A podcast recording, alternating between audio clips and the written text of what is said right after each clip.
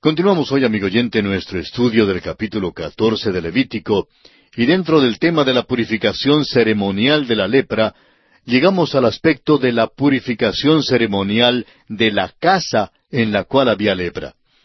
Comencemos leyendo los versículos treinta y tres al treinta y seis de este capítulo catorce de Levítico.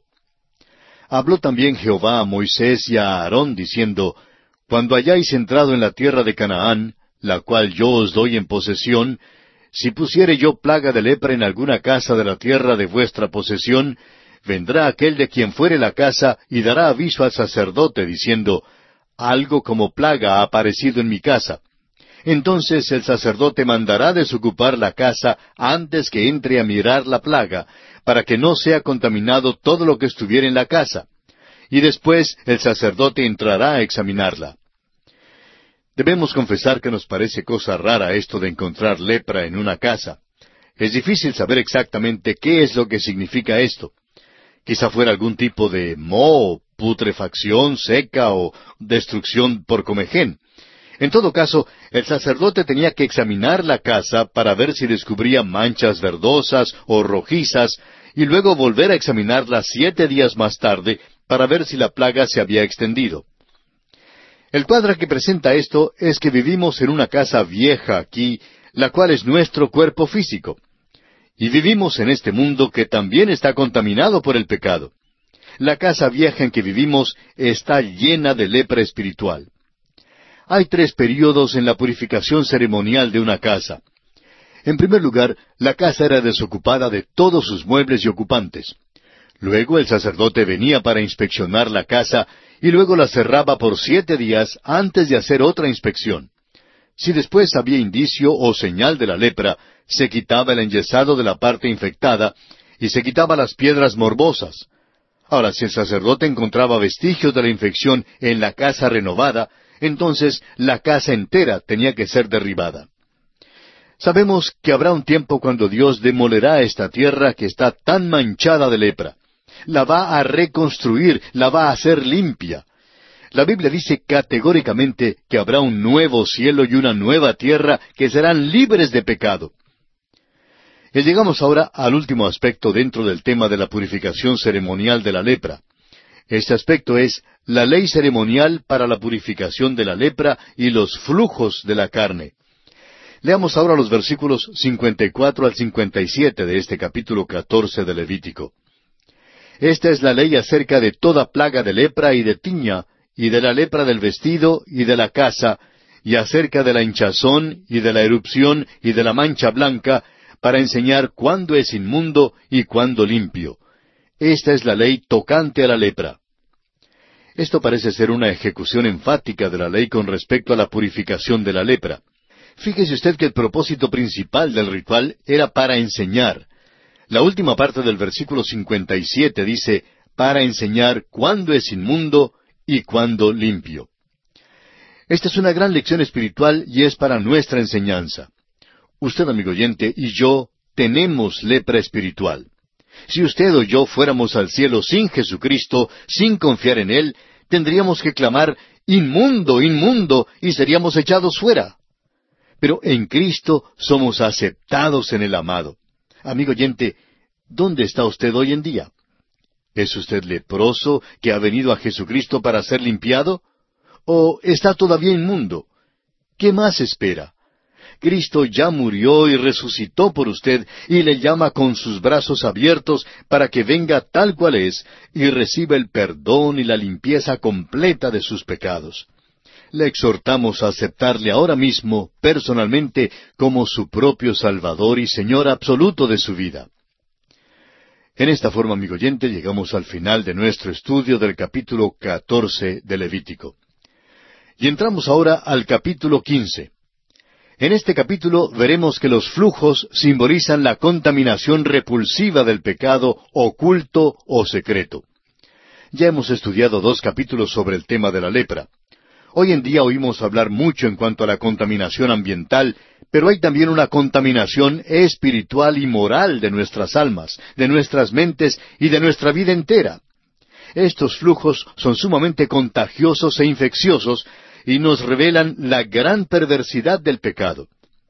La naturaleza humana no es tan solo corrupta, sino también corruptora. Este capítulo pone un espejo ante nuestra naturaleza y después de darnos una mirada, no hay ninguna carne que pueda gloriarse delante de Dios. Uno creería que la lepra era la peor de todas las enfermedades, pero en realidad no era tan contagiosa ni contaminadora como los flujos que estudiaremos ahora. Quisiéramos citar del doctor Leiker, quien es una autoridad en cuanto a la lepra. Él dice, la lepra es causada por pequeñísimos microbios que se llaman bacilos de lepra y que sólo pueden ser vistos por medio de un microscopio. Los bacilos fueron descubiertos en el año 1873 por el médico noruego Hansen, y es por eso que la lepra a veces se la llama la enfermedad de Hansen. Estos bacilos están presentes en grandes cantidades en la piel de ciertos tipos de leprosos pasan de estos a la piel de personas saludables, principalmente mediante el contacto físico. Entonces entran en la piel a través de heridas y rasguños o pequeños arañazos donde pueden vivir y propagarse. Solo los enfermos infecciosos, aquellos que tienen muchos bacilos en la piel, pueden propagar la enfermedad. Muchos enfermos de la lepra ya no tienen bacilos en la piel y por eso no propagan la enfermedad. Prosigue el doctor Leiker ampliando su conocimiento en cuanto a esta enfermedad y dice, baños frecuentes, el lavar de la ropa y el guardar limpia la casa, todos ayudan en la prevención de la enfermedad, porque muchos vacilos pueden ser quitados mediante el lavado con agua y jabón antes de que entren en contacto con la piel. Lo importante es el evitar el contacto físico con casos infecciosos de la lepra. Los microbios no pueden ser transportados por el aire ni por los insectos. No hay prueba alguna de que la lepra sea propagada por otras maneras. Sin embargo, existe la posibilidad de que la enfermedad se propague ocasionalmente por otros medios diferentes al del contacto físico. Se puede usar la ropa del enfermo, la estera de dormir, las herramientas, etc., sin peligro alguno, con tal que sean lavados con agua caliente y con jabón, y que hayan estado en el sol por lo menos unas veinticuatro horas. No hay peligro en visitar los hogares de los enfermos de lepra, ni aun en darles la mano, pero uno debe lavarse bien las manos después. No hay razón alguna para temer a la lepra si se toman en cuenta estas precauciones. Hasta aquí la cita del doctor Leiker. La lepra era una enfermedad que no podía ser guardada en secreto por mucho tiempo. Se producía lentamente, pero por fin brotaba. Pero por otra parte, los flujos podrían ser guardados en secreto por toda la vida. Estos simbolizan los pensamientos del hombre tanto como el hecho mismo del pecado visible. En Génesis capítulo seis versículo cinco leemos Y vio Jehová que la maldad de los hombres era mucha en la tierra, y que todo designio de los pensamientos del corazón de ellos era de continuo solamente el mal. Esto tiene que ver con aquella parte de la naturaleza humana que es corrupta, que es inmunda, que afecta a otros. En Job capítulo 14, versículo 4 leemos, ¿Quién hará limpio a lo inmundo? Nadie. Y en el Salmo 19.12 encontramos estas palabras, ¿Quién podrá entender sus propios errores? Líbrame de los que me son ocultos. El apóstol Pablo en su carta a los Romanos capítulo 7, versículo 18 declara, y yo sé que en mí, esto es, en mi carne, no mora el bien, porque el querer el bien está en mí, pero no el hacerlo. Y también en su primera carta a Timoteo, capítulo uno, versículo quince, dice, Palabra fiel y digna de ser recibida por todos, que Cristo Jesús vino al mundo para salvar a los pecadores, de los cuales yo soy el primero. Tenemos aquí la naturaleza del hombre que es oculta. Es posible que nadie más sepa de ella. Sabemos que ésta se halla allí en lo más profundo del corazón. Sin embargo, este pecado secreto puede ser pasado a otros. Goethe dijo, no he visto falta cometida que yo no sea capaz de cometer también. Y el doctor Samuel Johnson declaró, cada hombre conoce algo sobre sí mismo que no se atreve a contar ni a sus más íntimos amigos. También el conde de Maestre dijo, no sé lo que sea el corazón de un malvado, Solamente sé lo que es el corazón de un hombre virtuoso y es terrible. Y Séneca dijo, ¿por qué es que no existe el hombre que confiese sus vicios? Es porque todavía no se ha desligado de ellos. Solo un hombre despierto puede contar sus sueños. El que todavía sigue pecando, amigo oyente, no está dispuesto a confesar sus pecados. Es como un hombre que todavía está soñando. Una persona tiene que despertarse antes de que pueda contar su sueño. La maldición del pecado ha afectado el poder del hombre en su propagación de la raza. El hombre solo es capaz de producir según su género. Un pecador solo puede engendrar pecadores. La misma fuente de la raza está contaminada. Muchos de estos flujos mencionados en este capítulo están relacionados a los órganos generativos de la raza. Por la mayor parte, tenemos referencias aquí a las enfermedades sociales o venéreas. Hay tanta suciedad y contaminación relacionada a los pecados sexuales que si conociésemos todos los resultados veríamos que originan situaciones realmente aterradoras. El salmista en el Salmo 51, versículos siete y diez, dice, Purifícame con hisopo y seré limpio. Lávame y seré más blanco que la nieve. Crea en mí, oh Dios, un corazón limpio y renueva un espíritu recto dentro de mí. Hoy en día se habla tanto de la supuesta nueva moralidad. Pero es interesante notar que esta nueva moralidad sigue produciendo las mismas enfermedades viejas. Hoy en día las enfermedades sociales, las enfermedades venéreas, están aumentando en una proporción alarmante. Están alcanzando proporciones realmente epidémicas en muchos lugares. Así es el pecado, aún en secreto. Le roba a una persona el gozo de su salvación. Parece extraño que Dios hablara tanto en cuanto a un tema tan repulsivo. Sin embargo, este capítulo le da al hombre una vista panorámica de la extrema perversidad del pecado. Al considerar este tema, debemos recordar las palabras del apóstol Pablo en su carta a los Romanos capítulo quince, versículo cuatro, donde dice, Porque las cosas que se escribieron antes, para nuestra enseñanza se escribieron, a fin de que por la paciencia y la consolación de las Escrituras tengamos esperanza. Veamos ahora brevemente el bosquejo que seguiremos en el estudio de este capítulo quince. Como dijimos, el tema central es la purificación de los flujos, y consideraremos este tema bajo los siguientes aspectos. Primero, los flujos del hombre, versículos uno al dieciocho. En segundo lugar, los flujos de la mujer, versículos diecinueve al treinta. Y en tercer lugar, la repugnancia y los reglamentos de los flujos en los versículos treinta y uno al treinta y tres. Comencemos pues con los flujos del hombre. El primer versículo de Levítico quince dice, Habló Jehová a Moisés y a Aarón, diciendo. Ahora notemos primeramente que Dios se dirigió tanto a Moisés como a Aarón. En el capítulo anterior, donde la ley para el leproso estaba bajo consideración, Dios se dirigió solamente al legislador, Moisés. Aarón, como sumo sacerdote, era un cuadro profético de nuestro gran sumo sacerdote. Solo el Señor Jesucristo puede dar el consuelo y la comprensión a los afligidos al mismo tiempo que les extiende su misericordia y su gracia. Nuestro sumo sacerdote puede compadecerse de nuestras debilidades porque fue tentado en todo según nuestra semejanza, pero sin pecado. Usted puede leer por sí mismo las siguientes citas. Hebreos cuatro, catorce y quince. Y también Hebreos dos, 17 y 18. Leamos ahora los versículos dos y tres de este capítulo quince de Levítico. Hablad a los hijos de Israel y decidles, cualquier varón, cuando tuviere flujo de semen, será inmundo, y esta será su inmundicia en su flujo, sea que su cuerpo destiló a causa de su flujo, o que deje de destilar a causa de su flujo, él será inmundo. Este lenguaje gráfico revela cuán nauseabunda, asquerosa, detestable, ofensiva, impura, repugnante y totalmente corrupta y corruptora es la naturaleza humana.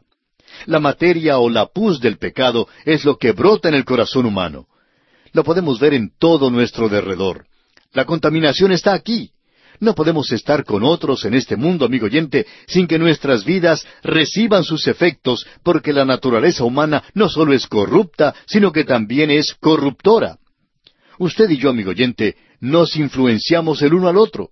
Usted influye sobre mi vida y yo sobre la suya. No puede ser de otro modo. Usted, amigo oyente, es predicador, aunque no lo sepa, porque está predicando por medio de su vida. Había una vez en una iglesia una dama muy piadosa que tenía un hijo que le gustaba emborracharse. Vivían no muy lejos de la iglesia y se sabía cuando estaba borracho el muchacho por su manera de caminar en la calle. Su madre se angustiaba mucho por todo esto y se sentía mortificada y avergonzada. Así pues, pidió a su pastor que hablara con su hijo. Poco después el pastor vio al muchacho en la calle y lo llevó a su estudio para hablar con él. El pastor le dijo lo despreciable que era, le llamó pecador y sinvergüenza, le llamó de todo, y el muchacho simplemente se quedaba con la cabeza inclinada, aceptándolo todo. Luego el pastor le dijo, ¿No sabes que tú estás predicando por medio de tu vida? El muchacho levantando la cabeza sorprendido preguntó, ¿Me está usted llamando predicador? Cuando el pastor le respondió que en efecto estaba llamándole predicador, el muchacho se levantó como pudo, considerando que estaba borracho, y quería pelear con el pastor. No le gustó en ninguna manera que el pastor le llamara predicador, pero no le importaba que le hubiera llamado pecador y sinvergüenza. Bueno, amigo oyente, no importa quién sea usted, usted es predicador. Está predicando algún mensaje mediante su vida usted, amigo oyente, está influenciando en la vida de los demás. La naturaleza humana es corruptora porque es pecaminosa. Aun el hombre que ha nacido de nuevo por medio del Espíritu Santo todavía lleva su vieja carne pecaminosa. Escuche usted las palabras del Señor Jesucristo en el Evangelio según San Mateo capítulo quince versículos dieciocho al veinte. Pero lo que sale de la boca, del corazón sale, y esto contamina al hombre, porque del corazón salen los malos pensamientos, los homicidios, los adulterios, las fornicaciones, los hurtos, los falsos testimonios, las blasfemias.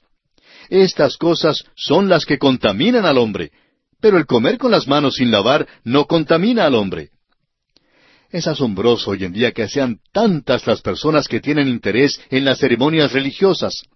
Observan cuidadosamente estas ceremonias religiosas pero tienen un corazón que es tan sucio como lo peor.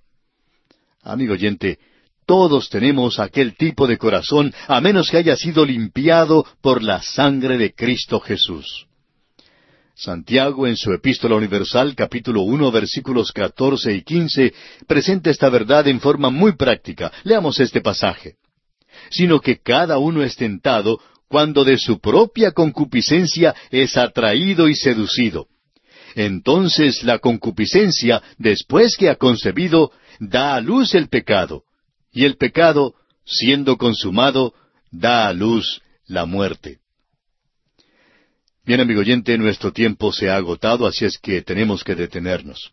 Pero antes de cerrar este espacio, le recomendamos leer los próximos versículos de este capítulo quince de Levítico, lo que le permitirá estar informado de lo que estudiaremos en nuestra próxima visita.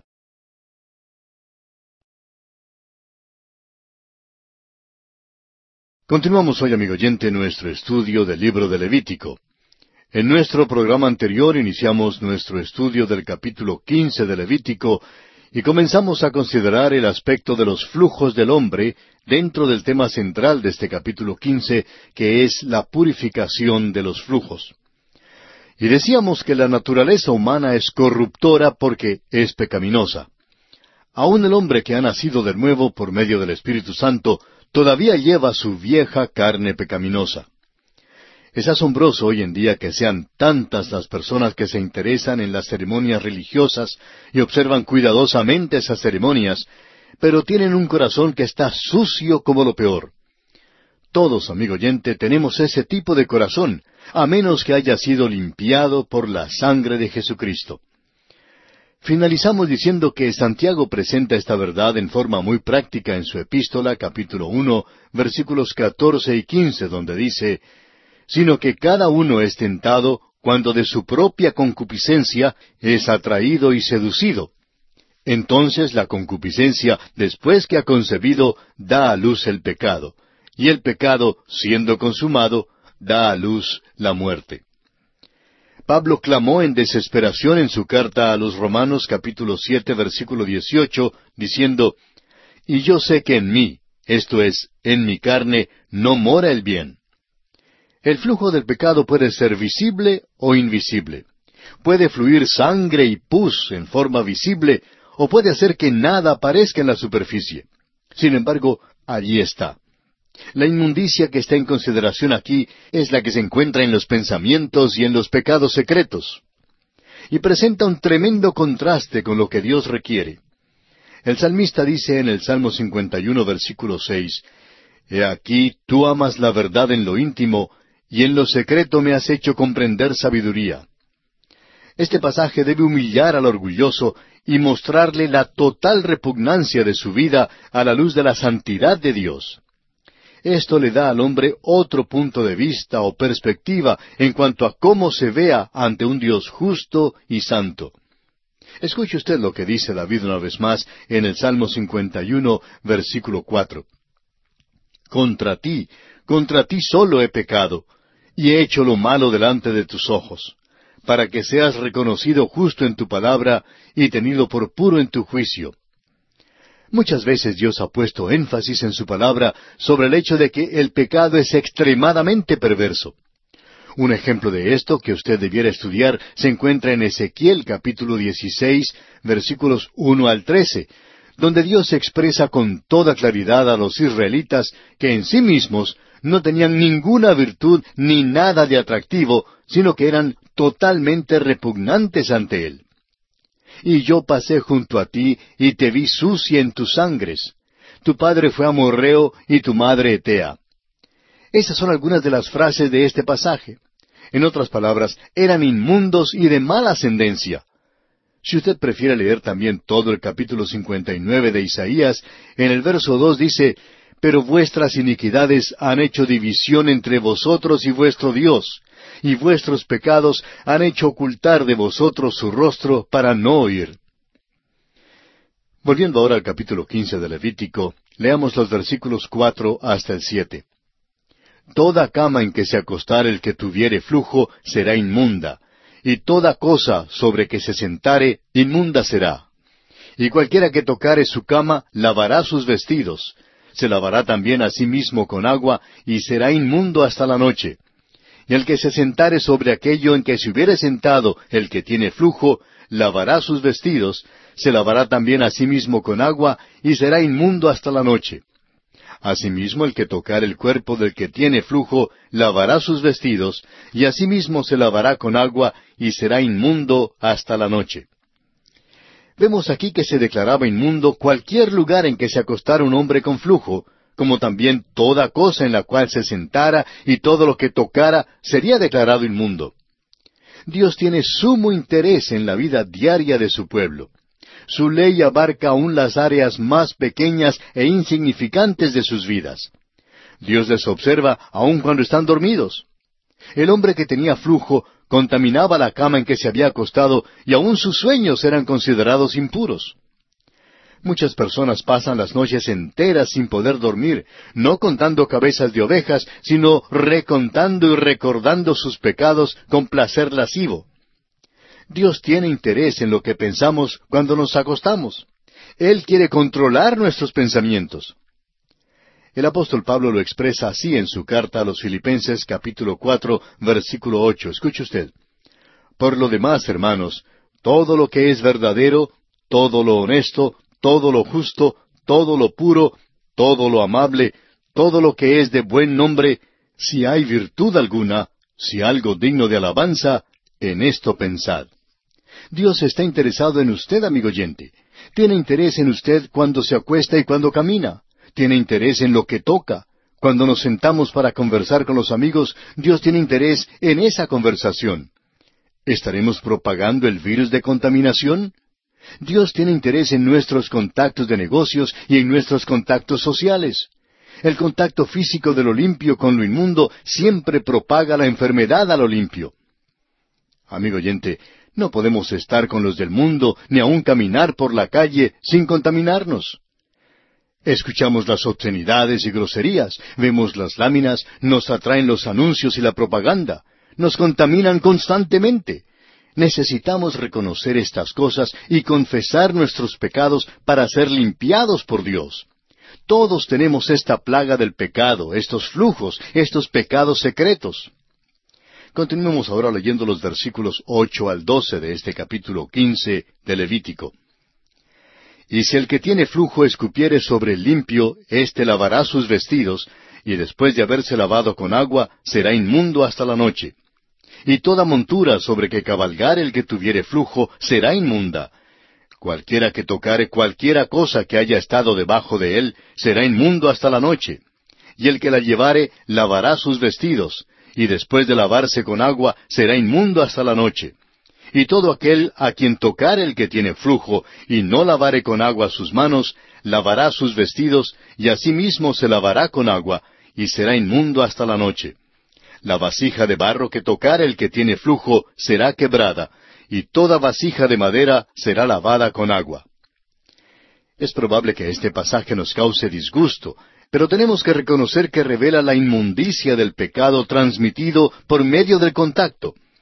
Los reglamentos en los versículos anteriores tenían que ver con la conducta en el hogar, y ahora estos versículos tratan de los contactos en la calle o en algún lugar público, aun en el caso de un contacto accidental. Notamos que esto es también cierto hoy en día. Muchas veces un creyente se halla en algún lugar público o en la calle que alguna persona vil e inclinada a lo indecente abre la boca y arroja profanidades y obscenidades o alguna blasfemia atroz. Y esto, amigo oyente, nos contamina sin lugar a dudas. Estos versículos deben recordarnos que es posible acompañar o andar con los que nos contaminan. Un creyente puede sentirse sucio después de apartarse de tal grupito y en realidad lo es. Por eso necesita lavarse, y por eso mismo es importantísimo que permanezcamos en la palabra de Dios. Nos ensuciamos en esta vida, amigo oyente. El salmista en el Salmo 119, nueve dice, ¿Con qué limpiará el joven su camino? Con guardar tu palabra. Escuche también las palabras que Jesús dirigió al apóstol Pedro en Juan 13, ocho. Si no te lavare, no tendrás parte conmigo. Esto significa que no podemos tener comunión con el Señor Jesús si no somos lavados por Él. Y en Juan quince tres dice Jesús, Ya vosotros estáis limpios por la palabra que os he hablado. Y una vez más en Juan diecisiete diecisiete dice, Santifícalos en tu verdad, tu palabra es verdad. Volviendo ahora al capítulo quince de Levítico, leamos los versículos trece hasta el quince. Cuando se hubiera limpiado de su flujo el que tiene flujo, contará siete días desde su purificación, y lavará sus vestidos, y lavará su cuerpo en aguas corrientes, y será limpio. Y el octavo día tomará dos tórtolas o dos palominos, y vendrá delante de Jehová a la puerta del tabernáculo de reunión, y los dará al sacerdote. Y el sacerdote hará del uno ofrenda por el pecado, y del otro holocausto y el sacerdote le purificará de su flujo delante de Jehová. Tenemos aquí una vez más presentadas el agua junto con la sangre. La sangre quita la culpa del pecado, mientras que el agua quita la mancha del pecado.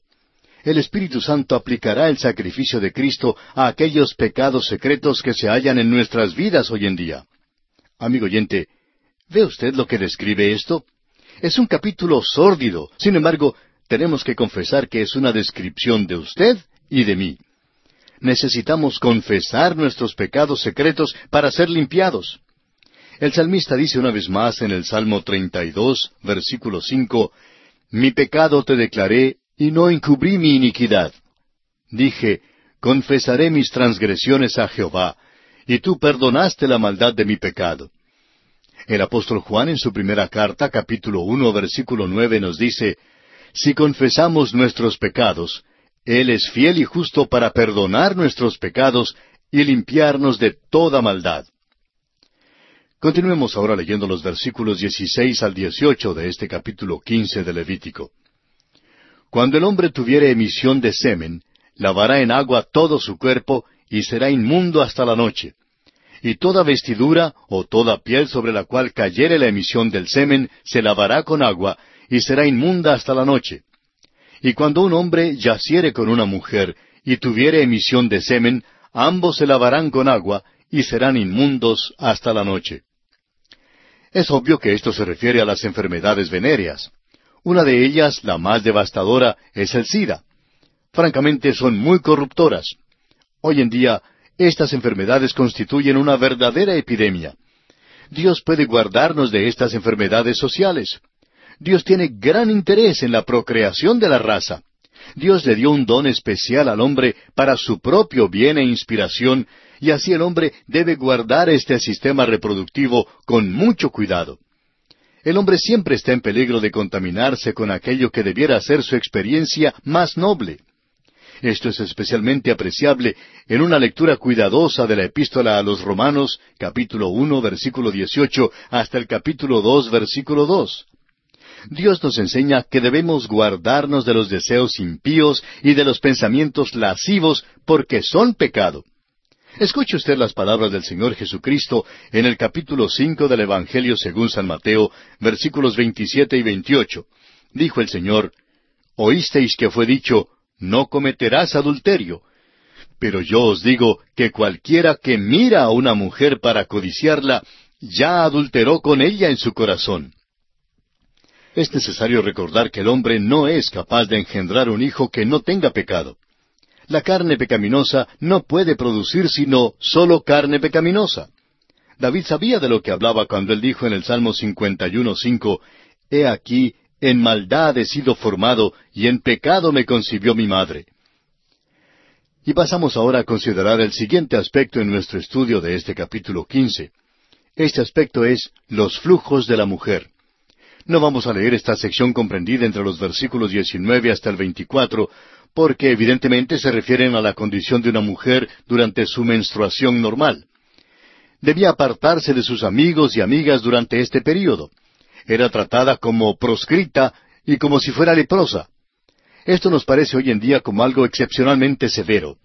Y la única explicación que podemos ofrecer es que esto es un recordatorio de la caída del hombre relatada en Génesis. La pena del pecado era la muerte. Al hombre se le recuerda que tenía un mal principio y que no tiene nada en sí mismo de qué gloriarse. El hombre perverso solo puede producir pecado. La siguiente sección, los versículos 25 hasta el 30, tratan de un flujo anormal. Esta sección da las leyes para la separación de la mujer que lo sufría e informa el hecho de que este flujo contaminaba la cama en que se acostaba y a cualquiera que tocara las cosas que ella hubiera contaminado. También explica la ofrenda que esta mujer debía traer cuando estuviera limpia de su flujo. Esto nos da una percepción sobre la condición de la mujer que sufría el flujo de sangre y que vino a Jesús para ser sanada. La ley la había excluido de todo contacto con los demás y sin embargo ella tocó a Jesús. La ley la había excluido del templo y de la adoración pública a Dios. Sin embargo, la gracia de nuestro Señor la sanó y la restauró y él alabó su fe públicamente. Jesús, amigo oyente, es la fuente que nos limpia de toda la inmundicia de nuestros corazones. Y llegamos ahora al aspecto final en este capítulo quince de Levítico, la repugnancia de los flujos y los reglamentos para ello. Leamos los versículos treinta y uno al treinta y tres de este capítulo quince de Levítico. Así apartaréis de sus impurezas a los hijos de Israel, a fin de que no mueran por sus impurezas por haber contaminado mi tabernáculo que está entre ellos. Esta es la ley para el que tiene flujo y para el que tiene emisión de semen, viniendo a ser inmundo a causa de ello, y para la que padece su costumbre, y para el que tuviere flujo, sea varón o mujer, y para el hombre que durmiere con mujer inmunda. En realidad no nos queda mucho tiempo para considerar todo este aspecto, pero quisiéramos mencionar que los pecados sexuales son considerados con mayor énfasis al final de este capítulo tocante a los flujos. Esto se refiere a las enfermedades sociales, enfermedades venéreas, y la muerte era la pena por no obedecer los mandamientos que controlaban los flujos. Esto no es un asunto trivial para con Dios. Los pecados ocultos del creyente no pueden ser pasados por alto.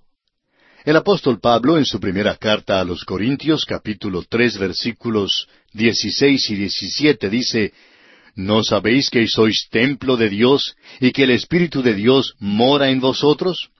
Si alguno destruyere el templo de Dios, Dios le destruirá a él, porque el templo de Dios, el cual sois vosotros, santo es. Y aquí, amigo oyente, nos detenemos por esta ocasión. Terminaremos la consideración de este aspecto en nuestro próximo programa. Mientras tanto, le sugerimos leer y repasar el capítulo 16 de este libro de Levítico para estar informado de su contenido y de esta forma acompañarnos en nuestro próximo estudio.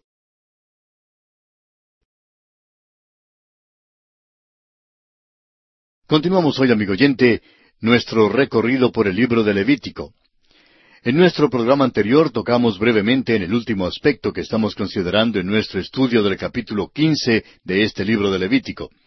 Este aspecto es la repugnancia de los flujos y los reglamentos para ellos. Así es que vamos a leer hoy una vez más los versículos 31 al 33 del capítulo quince. Así apartaréis de sus impurezas a los hijos de Israel, a fin de que no mueran por sus impurezas por haber contaminado mi tabernáculo que está entre ellos.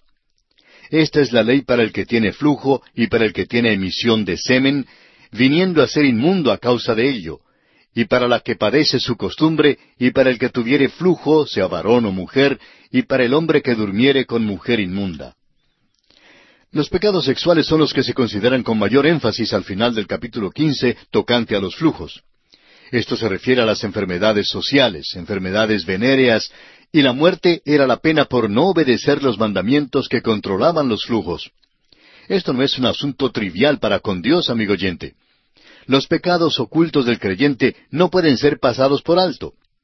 El apóstol Pablo en su primera carta a los Corintios capítulo tres versículos dieciséis y diecisiete dice ¿No sabéis que sois templo de Dios y que el Espíritu de Dios mora en vosotros? Si alguno destruyere el templo de Dios, Dios le destruirá a él, porque el templo de Dios, el cual sois vosotros, santo es. Hay una lección en todo esto para los creyentes. Pertenecemos a Dios y somos templos del Espíritu Santo. El abuso de ese templo puede ser un pecado de muerte. Y no olvidemos que el Nuevo Testamento establece sin lugar a dudas que existe en nuestro tiempo el pecado de muerte. Dice el apóstol Juan en su primera carta capítulo quince versículo dieciséis si alguno viere a su hermano cometer pecado que no sea de muerte, pedirá, y Dios le dará vida. Esto es para los que cometen pecado que no sea de muerte. Hay pecado de muerte, por el cual yo no digo que se pida. Es posible que un creyente cometa un pecado por el cual Dios lo lleve hasta su presencia. En tales casos, dice la Biblia que no vale la pena orar por tal persona porque Dios se lo va a llevar. Pero ¿cómo puede saber uno lo que es ese pecado?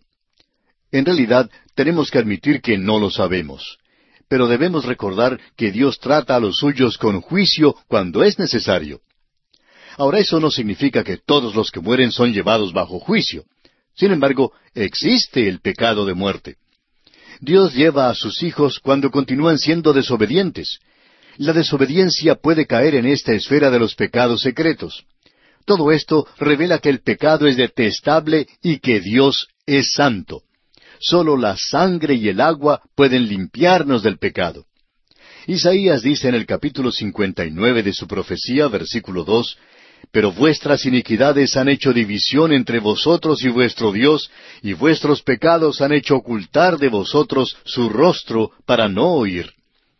El Hijo de Dios tiene que reconocer esto y entonces confesar sus pecados. Puede haber pecados ocultos o secretos que el creyente no confiese. Si entonces Dios lo mata, no le echemos la culpa a Dios. La culpa la tiene el individuo que rehúsa arreglar sus cuentas con Dios. Una madre bien puede amonestarle a su niño a que no pelee con el muchacho de al lado. Le dice que si no pueden jugar sin pelear, tiene que venir adentro. Ella puede darle esta amonestación muchas veces, pero al fin ella sale y agarra a su precioso Jaimito y lo trae a su casa. Jaimito dice, pero mamita, yo no quiero quedarme adentro pero en la casa se queda. No quiere quedarse adentro, pero tampoco quiere obedecer. Amigo oyente, Dios gobierna con rigor y exactitud. A veces uno de sus hijos sigue pecando y comete un pecado de muerte. El padre simplemente se lo lleva a su casa y no lo deja más en el mundo. Vivimos en una edad en que el hombre se ha enloquecido en cuanto al sexo. Los pecados sexuales son desenfrenados y las enfermedades venéreas, como ya lo hemos dicho, se han constituido en una verdadera epidemia. cuán apropiadas son las lecciones que tenemos aquí en este capítulo. Pero me alegro de poder terminar este capítulo porque ha sido una descripción tan fea. Sin embargo, es la descripción fiel y verdadera de la familia humana. Y nosotros, amigo oyente, usted y yo, formamos todos parte de aquella familia. Llegamos ahora al capítulo 16 y es como si saliéramos de las tinieblas a la luz.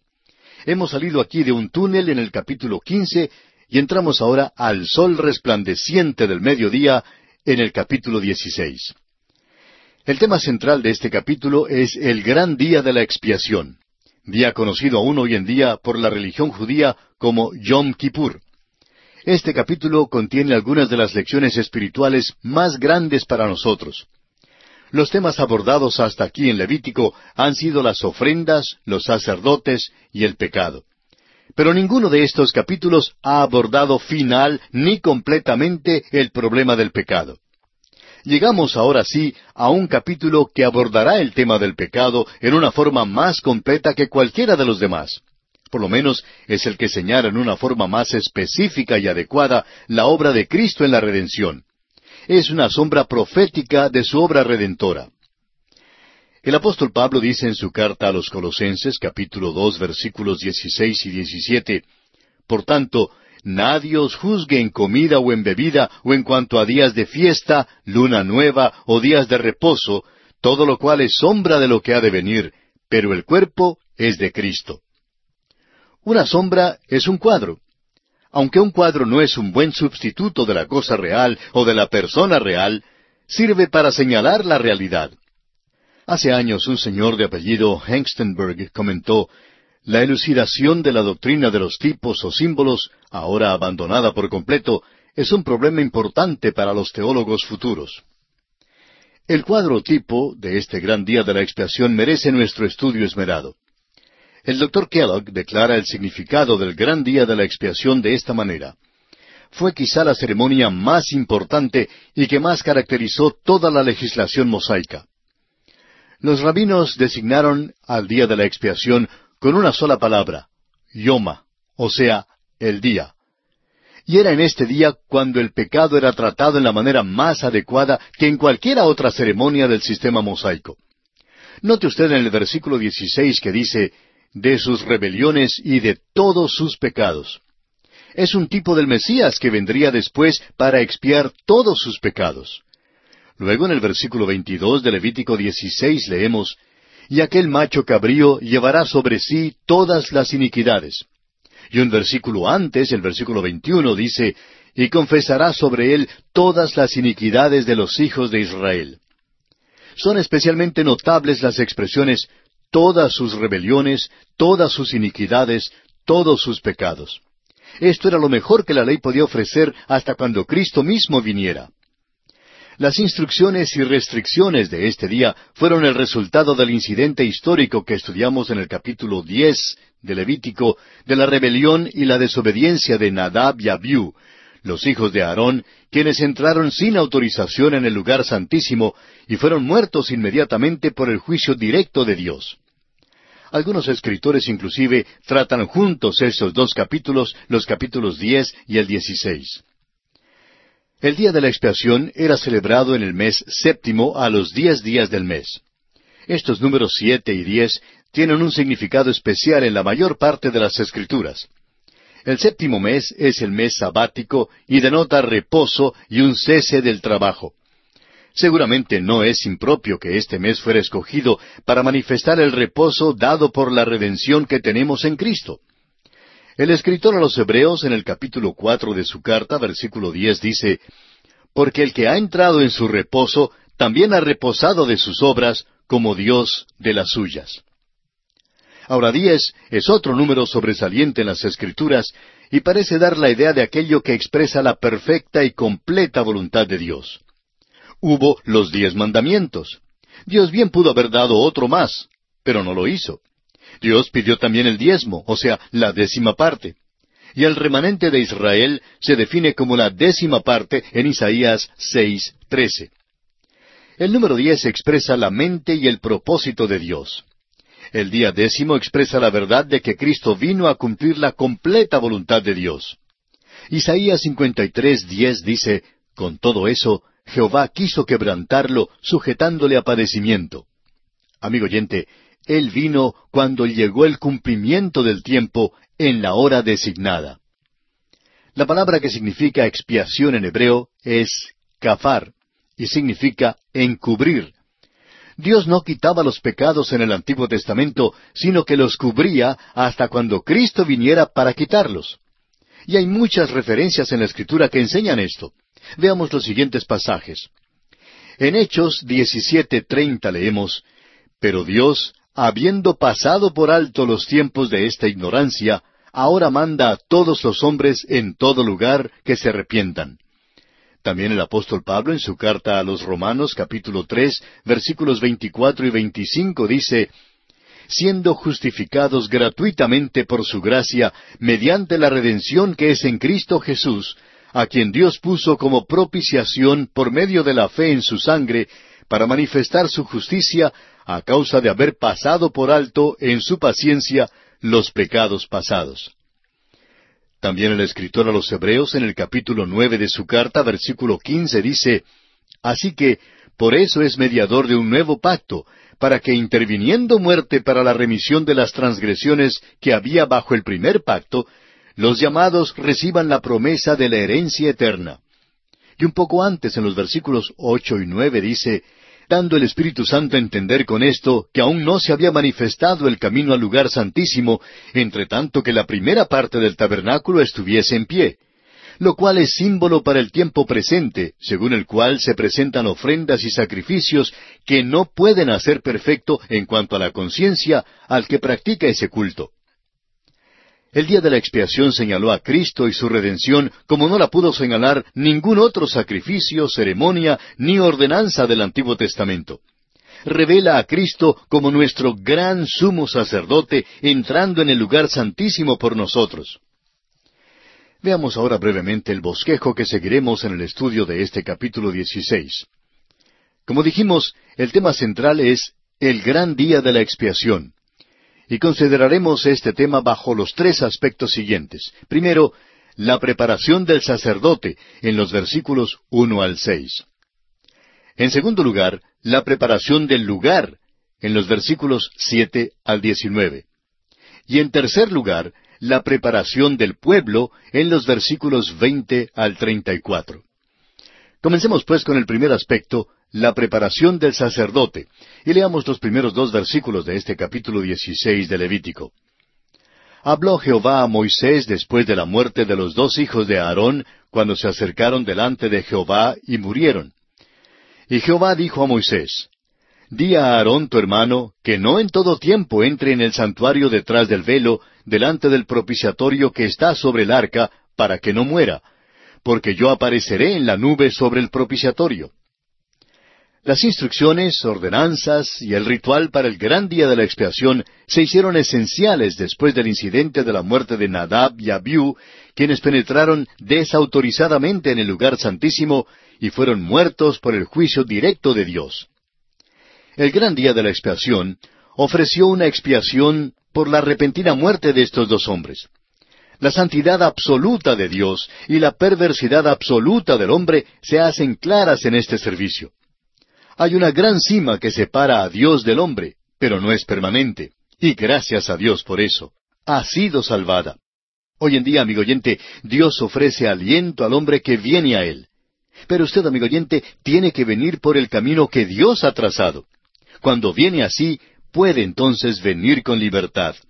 El escritor a los Hebreos en el capítulo diez de su carta, versículos diecinueve al veintidós dice, Así que, hermanos, teniendo libertad para entrar en el lugar santísimo por la sangre de Jesucristo, por el camino nuevo y vivo que Él nos abrió a través del velo, esto es, de su carne, teniendo un gran sacerdote sobre la casa de Dios, acerquémonos con corazón sincero, en plena certidumbre de fe, purificados los corazones de mala conciencia y lavados los cuerpos con agua pura. Y el apóstol Pablo en su carta a los Efesios capítulo 21 versículo 18 dice, Por medio de Él, es decir, Cristo Jesús, los unos y los otros tenemos entrada por un mismo espíritu al Padre. La invitación, amigo oyente, es para venir. Y eso quiere decir que debemos venir por el camino que Dios ha dado. Si venimos así, entonces podemos acudir con completa seguridad. Y aquí nos detenemos, amigo oyente, por esta oportunidad. Le pedimos que lea los siguientes versículos de este capítulo 16 de Levítico para estar al tanto de lo que estudiaremos en nuestra próxima visita.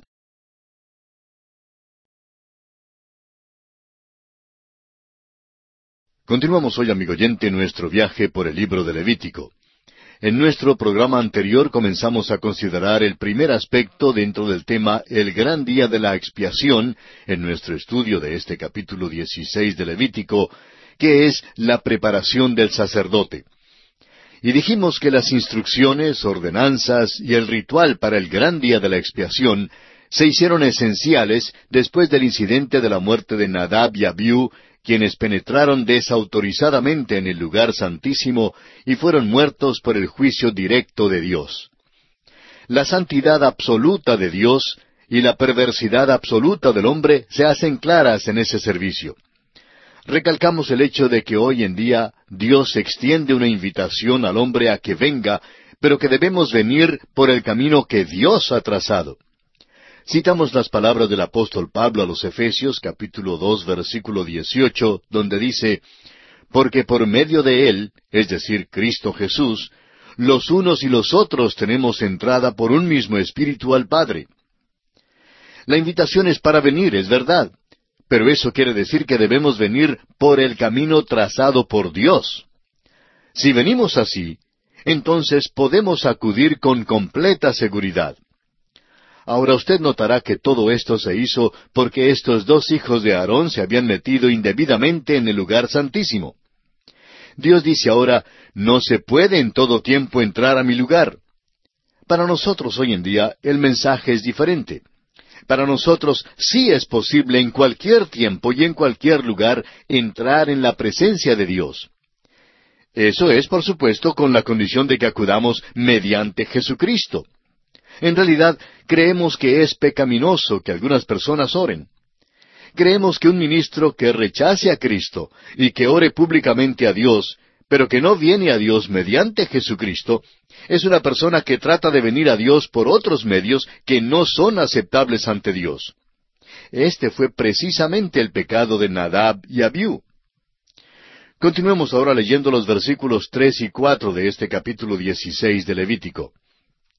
Con esto entrará Aarón en el santuario, con un becerro para expiación y un carnero para holocausto. Se vestirá la túnica santa de lino, y sobre su cuerpo tendrá calzoncillos de lino, y se ceñirá el cinto de lino, y con la mitra de lino se cubrirá. Son las santas vestiduras. Con ellas se ha de vestir después de lavar su cuerpo con agua. La cosa singular y significante en cuanto a este día de expiación era que sólo el sumo sacerdote cumplía el rito. No tenía ayuda alguna. Más adelante, en el versículo 17 de este mismo capítulo 16, se nos dice que ningún hombre estará en el tabernáculo de reunión cuando él entre a hacer la expiación en el santuario. Todo era trabajo de él, desde las tareas serviles hasta los altos oficios del sumo sacerdote. Los demás sacerdotes se apartaban del tabernáculo. Él entraba solo porque la obra de expiación era de Él, y es muy importante que veamos esto. Cristo se quedó solo con los pecados del mundo. Usted recordará que Él dijo en la cruz las palabras del Salmo 22, versículo 1, Dios mío, Dios mío, ¿por qué me has desamparado? ¿Por qué estás tan lejos de mi salvación y de las palabras de mi clamor? Cristo fue abandonado tanto por Dios como por los hombres cuando fue hecho pecado por nosotros. Sin embargo, Él y el Padre se hallaron en plena comunión en cuanto al plan de la salvación. En el Evangelio de Juan capítulo 16 versículo 32, Él dijo, He aquí la hora viene, y ha venido ya, en que seréis esparcidos cada uno por su lado, y me dejaréis solo. Mas no estoy solo, porque el Padre está conmigo. Este es un gran misterio, amigo oyente. Y el apóstol Pablo en su segunda carta a los Corintios, capítulo cinco, versículo diecinueve, dice, Dios estaba en Cristo reconciliando consigo al mundo. En el día de la expiación, el sumo sacerdote tenía que dejar a un lado las vestiduras de su gloria y hermosura, y tenía que vestirse con las mismas vestiduras con que se vestían los demás sacerdotes. Se lavaba y se vestía solamente con las vestimentas de lino. Tenía que ser algo simple, sin adorno, pero puro.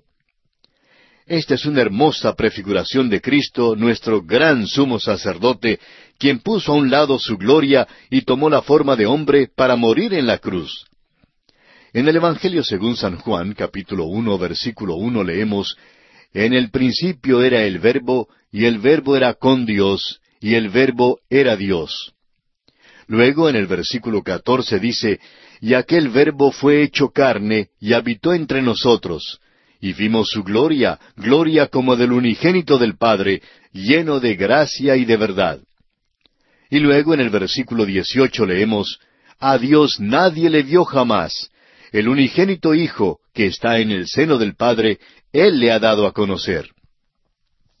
Nuestro Señor Jesucristo no puso a un lado su deidad, sino su gloria cuando vino a esta tierra y se hizo hombre. El apóstol Pablo en su carta a los Filipenses capítulo dos versículos cinco al ocho dice Haya pues en vosotros este sentir que hubo también en Cristo Jesús, el cual, siendo en forma de Dios, no estimó el ser igual a Dios como cosa a que aferrarse, sino que se despojó a sí mismo, tomando forma de siervo, hecho semejante a los hombres, y estando en la condición de hombre, se humilló a sí mismo, haciéndose obediente hasta la muerte y muerte de cruz. Volviendo ahora al capítulo 16 de Levítico, leamos los versículos cinco y seis. Y de la congregación de los hijos de Israel tomará dos machos cabríos para expiación y un carnero para holocausto. Y hará traer a Aarón el becerro de la expiación que es suyo, y hará la reconciliación por sí y por su casa. Esto da la preparación personal y final de Aarón para este día tan importante. Aarón ofrecía una ofrenda por el pecado de sí mismo y por el de su familia, y quizá incluía a toda la tribu de Leví. Este aspecto del gran día de la expiación no haya ninguna contraparte en la vida ni en la obra de Cristo, porque Él no tuvo ningún pecado. Fue sin pecado no murió por su propia redención, sino que fue hecho pecado por nosotros. Nunca hizo ninguna ofrenda por sí mismo. La ofrenda de tórtolas que fue traída al templo cuando él era un bebé fue para la purificación de María, su madre. Fue para recordarle a ella que era pecadora. No hay mención alguna en las escrituras de algún sacrificio u ofrenda presentada por Jesús. Pero Aarón tenía que hacer una ofrenda por sí mismo antes que pudiese hacer una ofrenda por el pueblo. Y pasamos ahora a considerar el segundo aspecto en nuestro estudio de este capítulo 16 de Levítico, que es la preparación del lugar. Leamos entonces los versículos siete al catorce de este capítulo 16. Después tomará los dos machos cabríos y los presentará delante de Jehová a la puerta del tabernáculo de reunión. Y echará suertes a Aarón sobre los dos machos cabríos, una suerte por Jehová y otra suerte por Azazel. Y hará traer a Aarón el macho cabrío sobre el cual cayere la suerte por Jehová, y lo ofrecerá en expiación. Mas el macho cabrío sobre el cual cayere la suerte por Azazel, lo presentará vivo delante de Jehová, para hacer la reconciliación sobre él, para enviarlo a Azazel al desierto y hará traer a Aarón el becerro que era para expiación suya, y hará la reconciliación por sí y por su casa, y degollará en expiación el becerro que es suyo.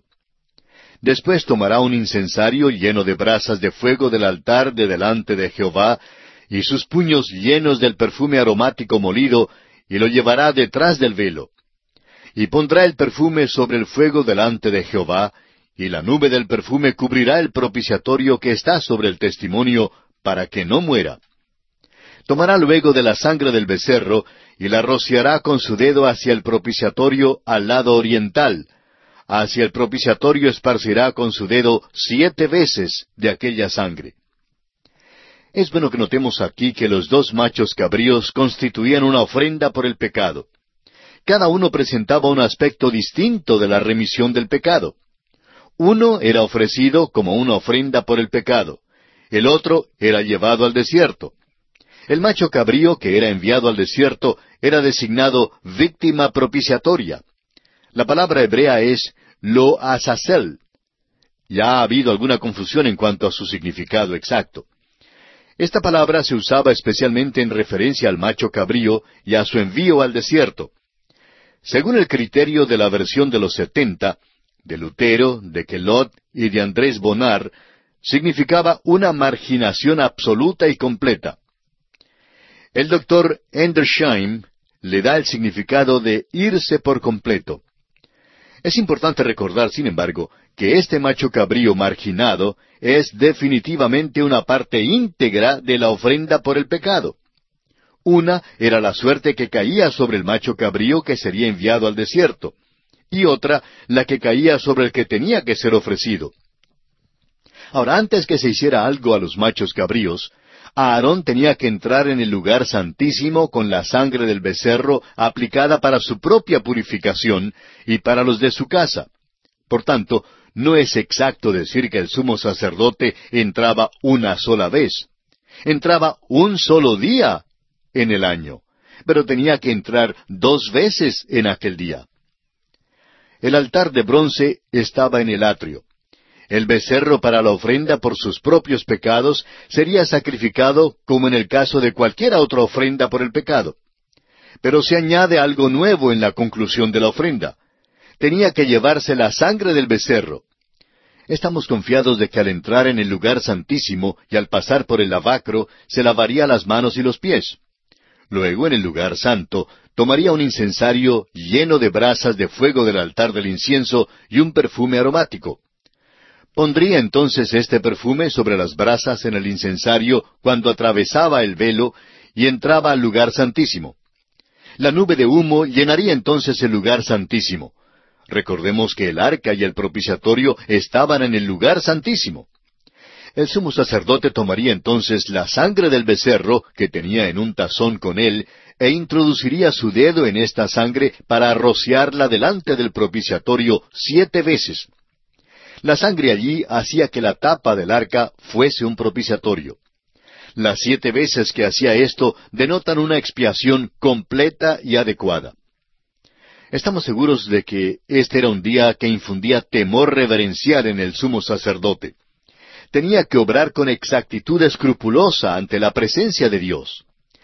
La divergencia más pequeña de lo ordenado significaría su muerte instantánea es probable que ensayara el ritual muchas veces antes que tuviera lugar su cumplimiento.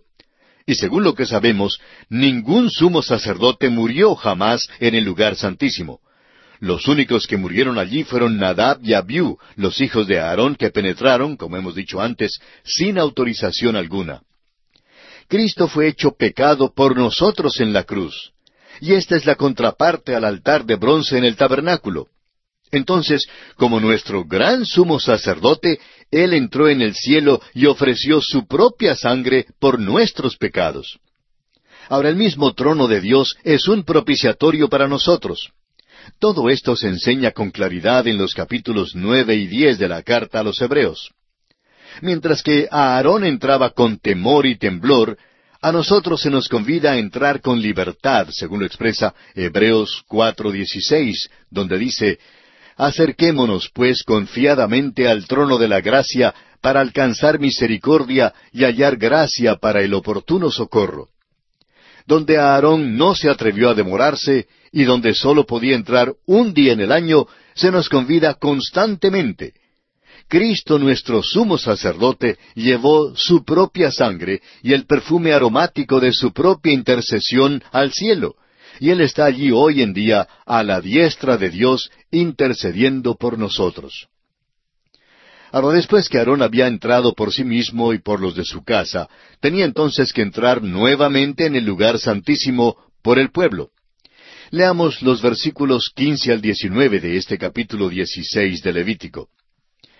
Después degollará el macho cabrío en expiación por el pecado del pueblo, y llevará la sangre detrás del velo adentro, y hará de la sangre como hizo con la sangre del becerro, y la esparcirá sobre el propiciatorio y delante del propiciatorio. Así purificará el santuario a causa de las impurezas de los hijos de Israel, de sus rebeliones y de todos sus pecados. De la misma manera hará también al tabernáculo de reunión, el cual reside entre ellos en medio de sus impurezas. Ningún hombre estará en el tabernáculo de reunión cuando él entre a hacer la expiación en el santuario hasta que él salga y haya hecho la expiación por sí, por su casa y por toda la congregación de Israel. Y saldrá al altar que está delante de Jehová y lo expiará, y tomará de la sangre del becerro y de la sangre del macho cabrío, y la pondrá sobre los cuernos del altar alrededor.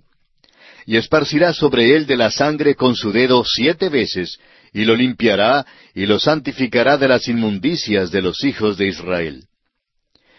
Vemos aquí que ahora entra no solo por sí mismo y por su familia, sino también por todos los israelitas. Esto se hace por causa de sus rebeliones y por su inmundicia. Veremos que se seguía el mismo rito en matar el macho cabrío que el que se observaba al matar al becerro. El sumo sacerdote entraba en el lugar santísimo como antes, pero ahora la expiación cubría el lugar santísimo mismo por causa de la contaminación del pueblo de Israel.